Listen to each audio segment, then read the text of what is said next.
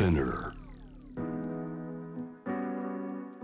世界のフレッシュなニュースをあなたのテーブルに届けていきます。News to Table on J-Web Jam the Planet 今日のスタジオには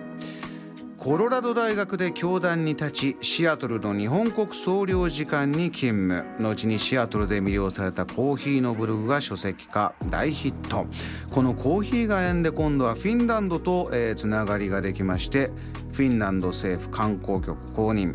今はサウナアンバサダーも務めるまあサウナ大好き岩田涼子さんです引き続きお願いしますよろしくお願いします。サウナの話も止まんないんですが今日はテーブルトーク違うテーマ持ってきていただきましたねそうですね。サウナの話するともう5時間ぐらいいけちゃいますからね。ちょっと別でやってくださいはい。3時間なんですこの番組さあ今日はですねテーブルトークのテーマこうなりました日本の学校教育こうなるといいな。どうしてこのテーマですか？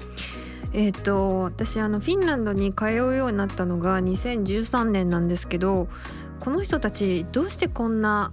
こんな幸せに生きてんだろうって思ったところでもしかして教育からもう子供の時から違うんじゃないかって思っていてで日本の教育とどうして違ってこうなってるんだろうっていう思いがあってそれをいろいろ取材とかをしてきたんですけどえそれで日本の教育こうなるといいなっていう気持ちがいろいろあるのでお話ししたいなと思っています。フィンランドでそのどうしてこんな人たちなんだろうというそのえどういうきっかけ体験があったんですか？まずあの旅行で行くんですけど旅行で行ってるのにもう着いた途端まあ2日も経たないうちにこう自分の街みたいになるんですよ。で外国ってすごい緊張するじゃないですか行くと。英語喋れてもねいろんな国行かれてますね岩田さんもねなんか韓国とか行ってもやっぱ言語通じないから緊張はしますよね外国っても。最初は自分がどれぐらいうんで過ごせるのかがわからないっていうところ始まりますもんね。なんですよねでも、うんフィンランドってすごくスムーズにこう自分の街にさせてくれる国でそれってどっから来てるんだろうっていうのとあの4年連続で国連の世界幸福度報告書っていうので4年連続世界一番の幸せな国なんですよね。そういうデータも国連から出ているじゃあ細かく見るとどうしてそういう4年連続世界で一番幸福な国どの角度がそうなのかと。はい、えで、うん私考えてきたんですよ。ええ え3つあってえ、3ついいですか？お願いします。まずあのフィンランドって白夜と極夜の国なんですね。白夜はちょっとよく聞くんですが極夜ってのは何ですか、まず白夜は、えっと、日が沈まないんですよ。なので夜の12時とかでも夕方みたいに明るくてずーっと明るいっていうのが夏まで続いてその後は極夜で日が昇んないんですよ。ずっと暗いんですよ。めちゃめちゃ落ち込むじゃないですか。まあお日様当たると元気出るっていうのは一番最近感じるんで逆ってことですもんね。そうなんですよでなかなか元気出なそうな。ですよね。だから太陽があるだけで幸せって思う人たちなんですよ。あこの極夜の時間がこれ何ヶ月ぐらいあるんですか？えっ、と半年です。あ半年。もうざっくり半年半年、はい。白夜極夜。はい。じゃあ半年間お日様がない中で暮らしてるから、はい。太陽が来た。そこにもう幸せを見出せる。あのこの人たちって low expectations high satisfaction の人たちっていうすごく期待値が低いのでちょっとしたことでもすごく幸せを感じるんですね。僕らお日様が出て毎回すごい幸せを感じるかっていうとそうじゃないかもしれないって思うんだ。うんうんそうなんですようんで悪い天候はないっていうふうにいつも言っていて彼らは自分の服が間違ってただけ雨が降っててもそれはだって雨が降るんだからしょうがないでしょって自分が傘をさせばいいだけじゃないっていう人たちなんですよ。うんなんかそれってすごく幸せにつながる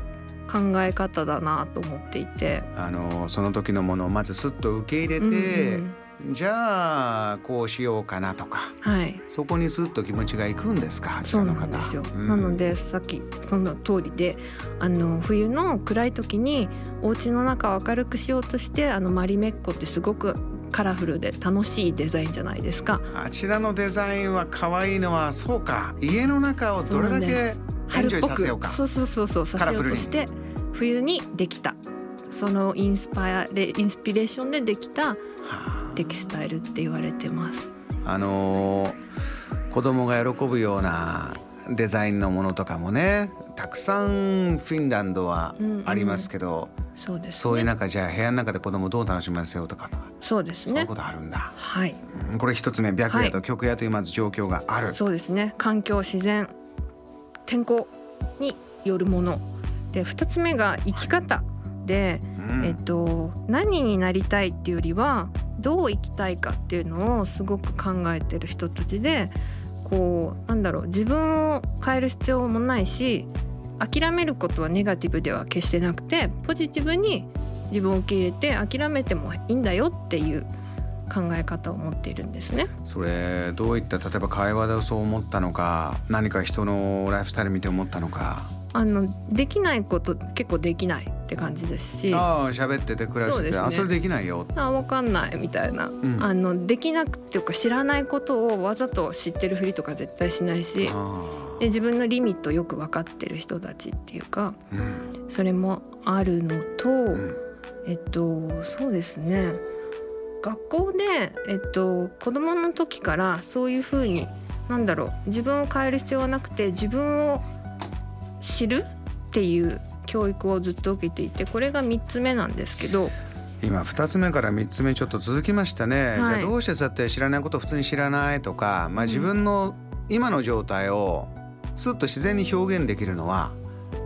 教育現場、まあ、子供が育っていく時に何かあるんじゃないか。教育現場を見てみた、そうです岩田さんはそれこそあのコロラド大学ではい。教えるが、まあ、日本語の教育の教育を学問としても学んでますからはいそうやって見た時にフィンランドの教育現場何があったんでしょあの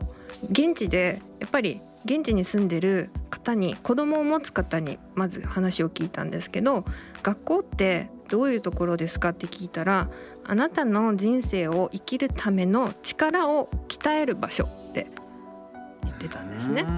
なのでフィンランドの学校って日本ってあのテストって答え絶対一つですよね。間違ってる。間違ってない。まずあのグレードをつけるっていうのが来ますよね、うん。えー丸×をつけてそれに対して成績をつけようという、はい、うん。答えって絶対一つで合ってる。間違ってるじゃないですか。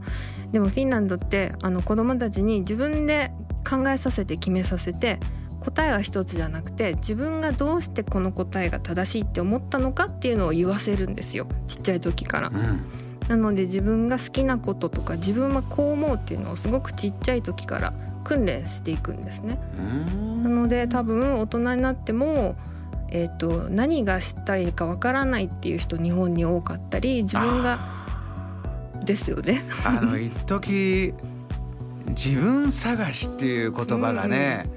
とっても広まって自分探しの旅に出るとか自分を探すためにいい本とかね本屋さんでも自分探しフェアとか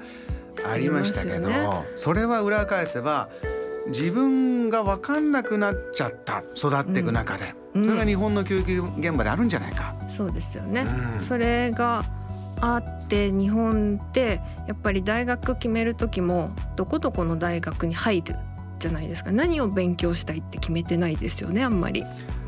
確かにそこでそれこそどこ大卒っていう一個うんグレードを取ろうというはいことかもしれないですね。ですね。学歴社会というものも続いてきました。はいうん、なのでそうですねやっぱりあのちっちゃい時から何自分で決めていくそして何があの自分に合ってるかっていうのをすごくちっちゃい時から訓練してんで大学卒業しても仕事はやっぱりこれやりたいってもう分かってる人が多くて自分に何が得意とか自分が分かってるからそうですね迷子にならないんですね。それも幸せの一つなんじゃないかなと思っています。Jam, the planet.